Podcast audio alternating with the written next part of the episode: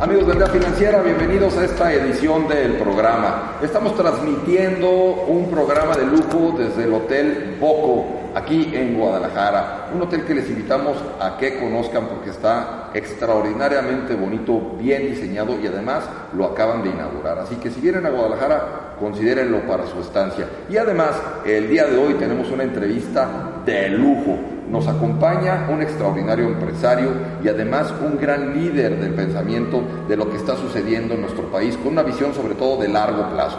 Y estamos muy contentos de que haya aceptado el día de hoy la entrevista don César de Anda. César, bienvenido al Día Financiero. No, hombre, un gusto, un gusto, Robert. Muchísimas gracias por la invitación. Al contrario, estamos muy contentos de que hayas aceptado y con muchas ganas de conocer un poquito de César. Los aldeanos, seguramente muchos te conocerán, pero también sería muy bueno si nos puedes compartir un poquito tu historia de vida, tu propósito, un poquito quién es César de Anda. Hombre, pues muchas gracias. Es un gusto estar el día de hoy aquí. Y bueno, pues te, platico un poco. Déjame empezar eh, que yo me presento como un empresario de huevos.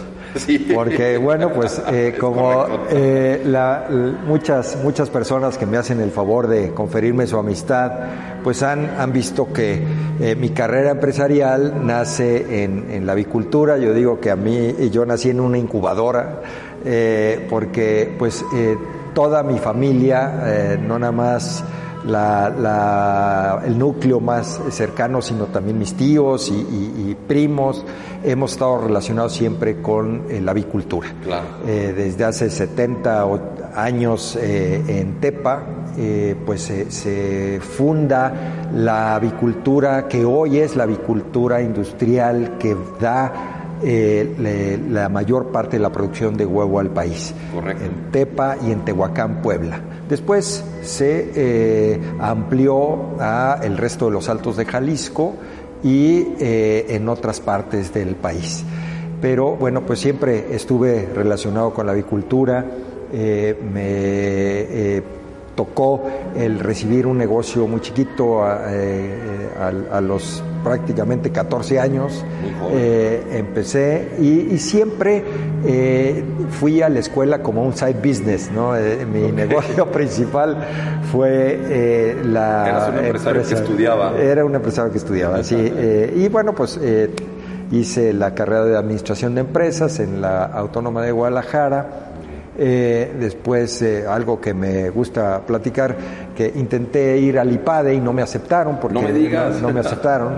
Eh, tenía 30 todavía no tenía 30 años, ah, así es que en ese momento el, eh, el AD2 no, no permitían a menores de 30 años. Pero bueno, después hice una cantidad ahí de cursos eh, de administración, finanzas, manejo de crisis, porque siempre hemos estado en crisis. Eh, nuestra generación, tú eres más joven, pero nuestra generación ha transitado por una cantidad de problemas eh, interesantes que nos han forjado el carácter. Cada cambio de sexenio se venían dando. Sí, hombre, sí, no nada más en el tema económico, el tema social y en el negocio agropecuario. Eh, eh, particularmente pues tenemos una gran cantidad de, problemas que hay que enfrentar que afortunadamente pues nos ha tocado hacerlo con un gran equipo y hemos aprendido muchísimo. Eso a mí me, marcó mi jefe mi papá eh, él también dedicó mucho tiempo al tema social, le dedicó eh, con mucho civismo eh, muchas horas, hombre, en beneficio de la comunidad, incluso desde mi abuelo. Y, eso pues ya se nos hizo un modus operandi en la familia, ¿no? y desde los 20 años me, toca presidir la Asociación de Avicultores de Tepa, que eh, la Asociación de Avicultores de Tepa era la más numerosa en, número de productores y eh, la más grande en producción del país eh, en, ese, en ese entonces. Y bueno, pues ahí me empiezo a formar en el tema profesional gremial y afortunadamente pues eh, no ha parado la cuenta, ¿no? Ahí vamos cuando nace una cosa y otra y otra. Eh, y sí, eh, después de la Asociación de Avicultores de Tepa me toca la de Jalisco, luego la nacional, luego la norteamericana, luego la vicepresidencia internacional y pues años después me toca ser el, presidente de la Organización Mundial del Huevo, con sede en Londres. Esa fue una experiencia muy padre, se dice rápido, pero pues me llevó muchos años el el, lograrla. Al mismo tiempo, pues eh, muchas otras actividades cívicas eh, en las que me enfoqué. Entonces yo, yo me defino como pues un, empresario comprometido con la sociedad, he tratado de hacer lo mejor que puedo por eh, el entorno donde me muevo, hacer propuestas, innovar, idear, inventar, adelantarnos a nuestro tiempo, que a veces nos cuesta, los trancazos que nos hemos dado en el mundo de los negocios ha sido por adelantarnos a nuestro tiempo. Entiendo. Eh, pero eh, estoy muy satisfecho, estoy muy satisfecho, no me arrepiento de lo que he hecho. Eh, sí eh, creo que más de la mitad de mi tiempo lo he dedicado a, la comunidad, ya sea en un organismo empresarial o en un organismo social o eh, en una propuesta cívica. Y creo que eh, esto es algo que vale la pena que las nuevas generaciones eh, escuchen, que entiendan, porque el mundo en el que vivimos es un mundo comunitario. De acuerdo. Y simplemente es seguir costumbres de otras civilizaciones en otros tiempos, donde siempre tenías una obligación eh, de aportarle algo a tu kibut, a tu comunidad, a tu región, a tu ciudad. Eh, creo que eso tenemos que sacarle lustre y hacerlo más efectivo. Y esa ha sido mi vida. En el sector agropecuario, eh, con mucho enfoque a la exportación, he estado siempre con la inclinación de convertir a México en la cocina del mundo. Correcto y creo que se puede hacer. Tiene todo el potencial, lo está haciendo, está creciendo tremendamente y creo que podemos lograrlo y, e irlo eh, todavía haciendo en una realidad aumentada, porque eh, sí se puede, sí se puede. hemos visto ejemplos de marcas nacionales como están en todos los anaqueles o en las mesas del mundo, eh, pero tenemos que hacerlo todavía más ordenadamente. Entonces, a grandes rasgos, eh, he sido eh, desde que empecé y bueno, pues ahora encabezando un esfuerzo muy padre, la verdad muy satisfactorio, de Coincides, que es, es el Consejo para la Innovación, Crecimiento y Desarrollo Equitativo y Sostenible de Jalisco, pero eh, ya con un enfoque de generar riqueza, pero más pareja. Y eso es lo que creo que tenemos que hacer. El, detonador eh, fundacional de Coincides, eh, que hoy, pues de verdad, eh, lo manejas de manera extraordinaria, con conferencias, con una colaboración de gente que verdaderamente aporta ideas muy valiosas, pero ¿cómo nace Coincides? ¿Cómo, cómo lo visualizaste en algún momento? ¿Qué lo detona? Sí, pues mira, esto es un acuerdo de un grupo de empresarios con el candidato Alfaro a gobernador de Jalisco, posteriormente eh, gobernador, en donde lo que se buscaba era un mecanismo de trabajo eh, efectivo, eficiente, para generar riqueza, pero insisto, en forma más equitativa. Eh, estamos ciertos de que desafortunadamente uno de los graves problemas de México es que el crecimiento y el desarrollo que ha sido impresionante. Nuestro país se ha transformado eh, de una manera en la que propios y extraños debemos estar muy satisfechos. Eh, es nada más cuestión de ir a cualquier autopista eh, dentro del territorio nacional y vemos la cantidad de trailers, la, cantidad de tráfico en los puertos, en los aeropuertos. eso es progreso. El grave problema es que no ha sido parejo. El grave problema es que hay muchos mexicanos que se han quedado atrás y no es posible, no podemos aceptar eso. Entonces, con ese eh, contexto es que se crea Coincides, que es un consejo de empresarios, pero donde también hay organismos de la sociedad civil, también hay academia, también hay simplemente mexicanas y mexicanos que quieren poner su tiempo para que este país sea diferente. Eh, no pretende eh, suplementar a un organismo empresarial, no pretende ser una agencia del gobierno, no es ni una ni la otra, es eh, ciudadanos que lo que buscan es generar riqueza económica con una visión de largo plazo, con eh, políticas públicas, incidencia en políticas públicas que muevan el velero en el largo plazo, pero que busquen todo el tiempo el que toda la gente incremente su nivel de vida. A grandes rasgos es lo que se ha tratado de hacer. No ha sido fácil, hay que ir navegando ahí entre los arrecifes eh, para no encallar, pero bueno, pues afortunadamente eh, eh, tenemos ya muchos años en la brega, muchos años en los organismos empresariales, incluso internacionales, donde los catorrazos son muy fuertes y hemos podido salir adelante con el apoyo de eh, mucha gente, empezando por el gobierno del Estado, y, pero los organismos empresariales y muchos otros empresarios. Esa voz de este grupo de empresarios que tienen esa visión de largo plazo, hacia dónde están eh, visualizando que debe ir nuestro Estado, eh, qué cosas eh, podemos hacer para que este estado, nuestro estado de Jalisco, verdaderamente pueda tener un desarrollo aún mayor, porque las, cifras han sido muy buenas durante este 2022, pero todavía se puede más. Claro. ¿Hacia dónde lo están viendo? Sí, mira, primero que nada, creo que lo que tenemos que hacer es creérnosla.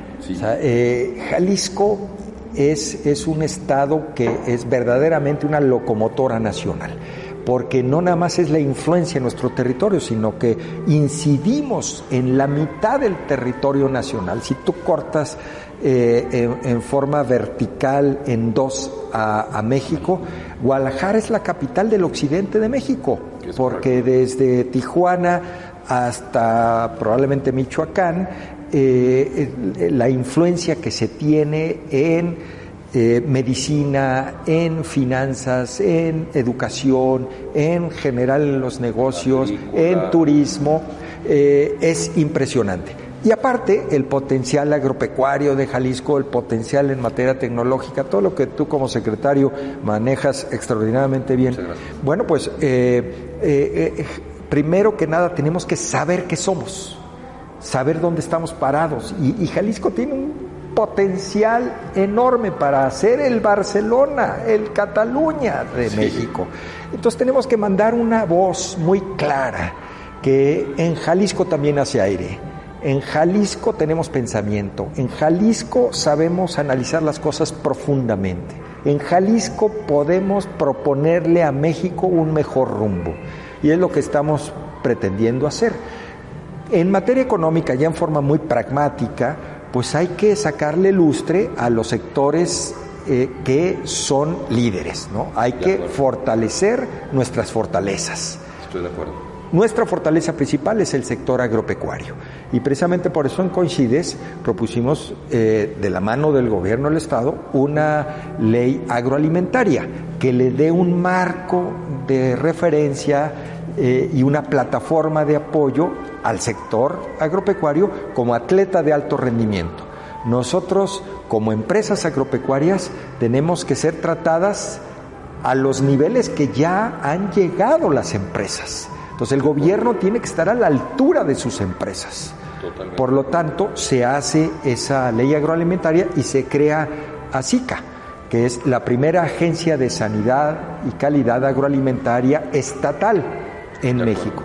Existe Senacica, que, para, que es la federal, y que es un poco el COFEPRIS, que tan famosa se ha hecho en la pandemia, eh, eh, eh, pero para el mundo animal y vegetal. Senacica, y que hoy desafortunadísimamente está en el ojo del huracán, siendo nombrada permanentemente en las mañanas en una conferencia, y que eso de, rompe un organismo semi autónomo que dependía del el universo de la Secretaría de Agricultura, pero que tenía un reconocimiento eh, muy importante a nivel mundial en materia técnica, técnica sanitaria. para el sector agropecuario y para la salud pública, la sanidad animal y vegetal es fundamental. Lo estamos viendo ahora con la pandemia, ¿no? ¿De dónde surge? Ese mugre murcielaguito, pues en algún lado se enfermó. Es correcto. Y de ahí ya sabemos la historia que pasó. Senacica en México está atendiendo sus problemas. Y en Jalisco dijimos, hay que tener nuestra propia agencia de sanidad para que los atienda y los prevea y afortunadamente está funcionando bien. Ese es un sector fundamental. Otro que veíamos nuevo, que puede crecer muchísimo, filmaciones. Eh, la cultura en Guadalajara es impresionante, la desbordamos. Prueba de ello, la, prueba, la Feria del Libro eh, es, es verdaderamente una carta de presentación a nivel mundial de Guadalajara y de Jalisco. Es un activo de todos. Visitan gente de todo el mundo la ciudad, es cuando más eh, visitas tenemos de embajadores, de líderes empresariales, líderes culturales en todo el mundo y eso es muy importante. Absolutamente, absolutamente. El mundo nos voltea a ver y es una ventana de Jalisco para el mundo. Así es que en, eh, hablando del tema de la cultura, en combinación con SEDECO, bueno, la, la, ley de filmaciones tiene que ser una ley de clase mundial. Totalmente. Que se compare con lo que ha hecho bien Vancouver, Toronto, Atlanta específicamente. Y ahí fue que Conchides intervino asociándose con Canacine Nacional para proponerle al gobierno del Estado y al, al legislativo eh, un marco legislativo, valga la redundancia, en la que pudiéramos apoyar a las empresas que están en el medio y a las que no están, pero que pueden ser proveedores de textiles, de zapatos, de vestuarios, de comida, de hospedaje, a la filmación viva. Entonces, por eso sale la ley de filmaciones eh, de la mano con el gobierno y nos sentimos también muy orgullosos de haber puesto nuestro granito de arena para que esta sea una de clase mundial y vemos ese sector creciendo a doble dígito los próximos cinco años en Jalisco. La tercera ley donde participó Coincides fue en, en una reforma a la ley de infraestructura y obra pública donde lo que se pretende es que se invite a más empresa privada a participar en infraestructura pública. Ahí quedamos cortos, todavía nos falta otro round, ojalá que tengamos oportunidad de darle otro repaso a la ley actual para todavía hacerla más amigable para que los fondos de inversión, los bancos estén más anuentes y con confianza a financiar a las empresas privadas para que hagan obra pública. ¿no? Y traemos otras, cuando menos tres iniciativas de ley en la tubería en las que creemos que podemos incidir. Pero a grandes rasgos es el, es el enfoque de Coincides, el incidir en políticas públicas y siempre de la mano con el Ejecutivo. Nuestra tarea es no meternos en el tema de la política, la política para los políticos. Nosotros vamos viendo el largo plazo, vamos viendo cómo generamos más crecimiento económico acelerado, pero insisto, pagándole más a la gente, subiéndole más el sueldo, sobre todo los que menos ganan, y tratando de que haya más facilidades en materia de seguridad sanitaria, salud, para todos. Que no sea un calvario ir al seguro social, sino que tengan más alternativas nuestra gente para que vivan mejor. A muy grandes rasgos es la tarea que estamos desempeñando. Hace un, momento cuando iniciaba la entrevista eh, señalabas pues esa visión de largo plazo de, los empresarios. Eh, ¿Qué tan y que los rezagos que hay en nuestro país, eh, que, las diversas crisis han generado y que también la falta de a veces de oportunidades, qué tan importante es crecer la clase media de nuestro país para lograr este crecimiento económico que tanto se requiere? Es importantísimo lo que estás mencionando, importantísimo porque eh, finalmente México es uno de los países más poblados del mundo. Así es. Si tú quitas a China y a la India, que son macro, esos juegan en otra liga en la cual no queremos jugar. No necesariamente así es. Pero viene otra eh, sección en donde ya México ahí está presente Y para que México llegue a ser la sexta economía del mundo en el 2050, como nos dijo una correduría internacional y que después un presidente la adoptó con justa razón, pues hay que trabajarle. Claro. Pero ¿cómo lo puedes lograr? Creciendo la clase media, haciendo que la base tenga movilidad social, tenga un ingreso familiar más abundante. No podemos aspirar a tener el ingreso personal como en Suiza. Eso a lo mejor nuestra generación no, lo va a ver. Pero sí podemos aspirar a que el ingreso familiar, es decir, de dos o tres o cuatro personas que trabajan para el montón, sumen y entonces el ingreso de, esa casa, de, ese, de esa unidad de convivencia familiar sea mejor y su nivel de vida prospere. Entonces, esa es una obligación que tenemos. Eh, y efectivamente, qué bueno que haya programas sociales del gobierno federal para que le llegue a los adultos mayores, que le lleguen becas para que los muchachos estudien, que haya un ingreso adicional que sume al trabajo normal que se está realizando en esa casa. Pero si eso lo multiplicamos y podemos generar un ambiente para que haya más emprendedores, más, emprendimiento, es fundamental que México sea un país de emprendedores, que sí lo es. Tenemos muchas patronas en México. México es. es un país que la mujer ha jalado de donde está. A veces se nos sienta México, pero llega una patrona y lo levanta y dice, a trabajar, muchachos, levántate Lázaro. Eso es lo que necesitamos. Y en la medida en que nuestro ingreso eh, siga mejorando, la educación también se va a mejorar. De acuerdo. Porque seguramente aquí en este programa, al cual agradezco que me hayas invitado, has, has, tenido mucha gente que dice, lo primero que hay que modificar en un país como el nuestro es la educación. y tienen razón, tienen razón.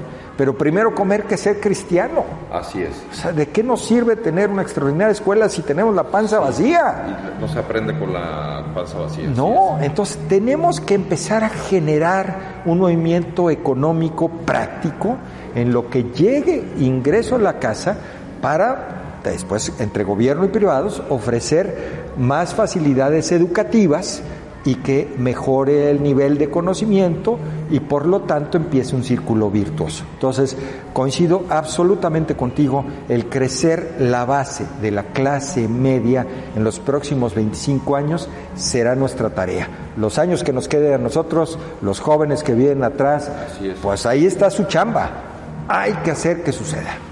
La, eh, la, la base eh, digamos, de todo el desarrollo económico del Estado, pues está en diversos sectores. Somos un Estado que tiene una gran variedad de sectores muy importantes. Eh, en días pasados se anunciaba también un apoyo por parte del gobierno del Estado a través del Jalisco Tech Hub Act eh, para la industria de alta tecnología, de microprocesadores. Eh, desde tu perspectiva, ¿qué tan importante es apoyar este sector hacia futuro y ustedes cómo coincides, cómo lo están viendo? Es fundamental, es fundamental y, celebro de veras eh, con todo el cuerpo. Y ayer tuviste ese día con, con, todo el cuerpo que, que, que el gobierno del Estado, gracias a la intervención de empresarios como tú, como Javier Orendain, como antes, como Alejandro Guzmán, que estuvo dedicándole tiempo, igual que Ernesto Sánchez Proal, al tejido fino de esta nueva plataforma que es nada más que consolidar lo que venía de sexenios anteriores, que es una de las cosas que tenemos que hacer. No podemos en este país destruir todo lo que se hizo atrás. no podemos, no podemos estar reinventándolo cada seis años. Esa es una de las tareas de organismos o de movimientos como coincides.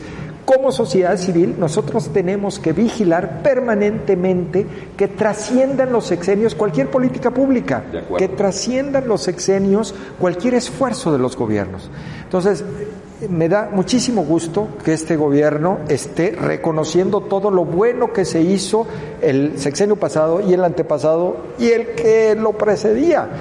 Porque lo que se hizo fue, de parte de ustedes, armar este rompecabezas para que los próximos 60 años también se siga construyendo. Entonces, Jalisco sí, sí es, es una potencia en atracción de inversión de empresas internacionales que vienen aquí a ensamblar productos de alta tecnología y también hacer software y hacer eh, algunas otras cosas que la, vida moderna te está pidiendo.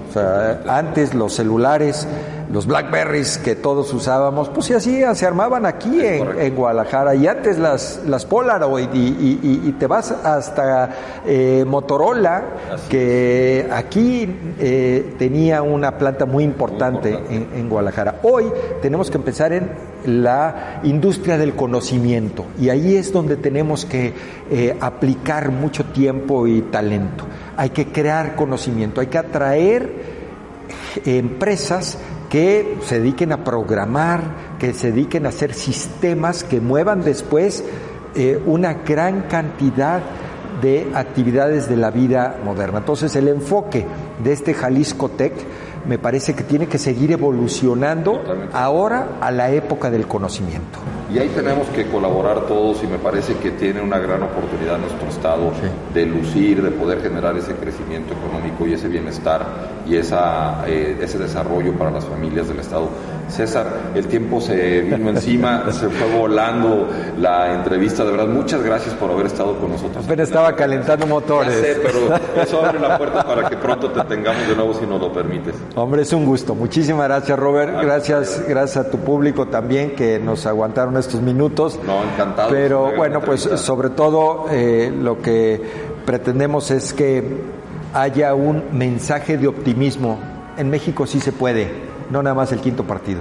Es correcto, sí se puede. Sí se Muchísimas puede. gracias, César. Gracias, mi Robert. Y llegamos al final de esta edición. Muchísimas gracias por atendernos. Esperamos sus comentarios a través de las redes sociales, sus sugerencias de temas. Agradecemos toda la hospitalidad del Hotel Boco aquí en Guadalajara para poder eh, tener esta edición. Y bueno, me despido deseándoles, como siempre, que tengan un día, ya lo saben, con tendencia positiva. Hasta la próxima.